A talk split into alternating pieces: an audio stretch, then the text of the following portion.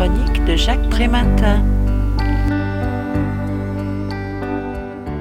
L'école est un haut lieu de formation des identités d'élèves, mais elle est aussi le creuset des identités sociales de genre. Le livre Mixité et violence ordinaire au collège et au lycée démontre combien cette institution fonctionne comme un système hétéronormatif fixant des assignations dans lesquelles chacun chacune est prié de se glisser.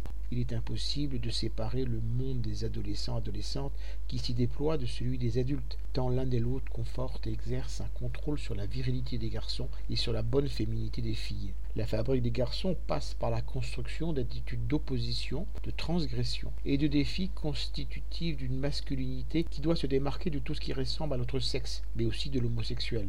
La fabrique des filles se traduit par la pression exercée sur les registres de la séduction, elles doivent être belles, mais ne pas faire la belle. Elles ne doivent pas montrer qu'elles désirent attirer le regard d'un garçon au risque d'être accusées de faire la pute. Elles doivent s'habiller sexy, mais pas être provocantes. Le genre domine les interactions pouvant mener à des insultes sexualisées et à des conduites violentes comme autant d'instruments de contrôle social du groupe de pairs sur les individualités qui s'écarteraient des prescriptions hétéronormatives.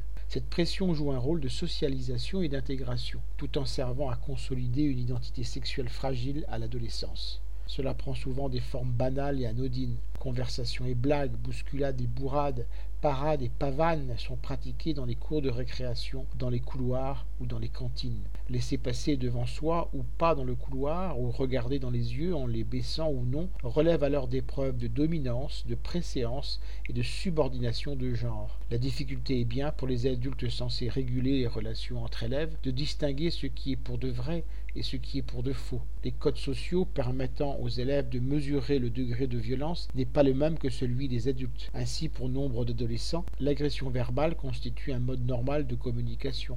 Seules les insultes s'attaquant aux ascendants ne sont pas tolérées. Pour autant, il n'y a aucune fatalité à cet ancrage stéréotypique de genre. Des marges de manœuvre sont possibles pour que les adolescents et adolescentes n'en restent pas prisonniers.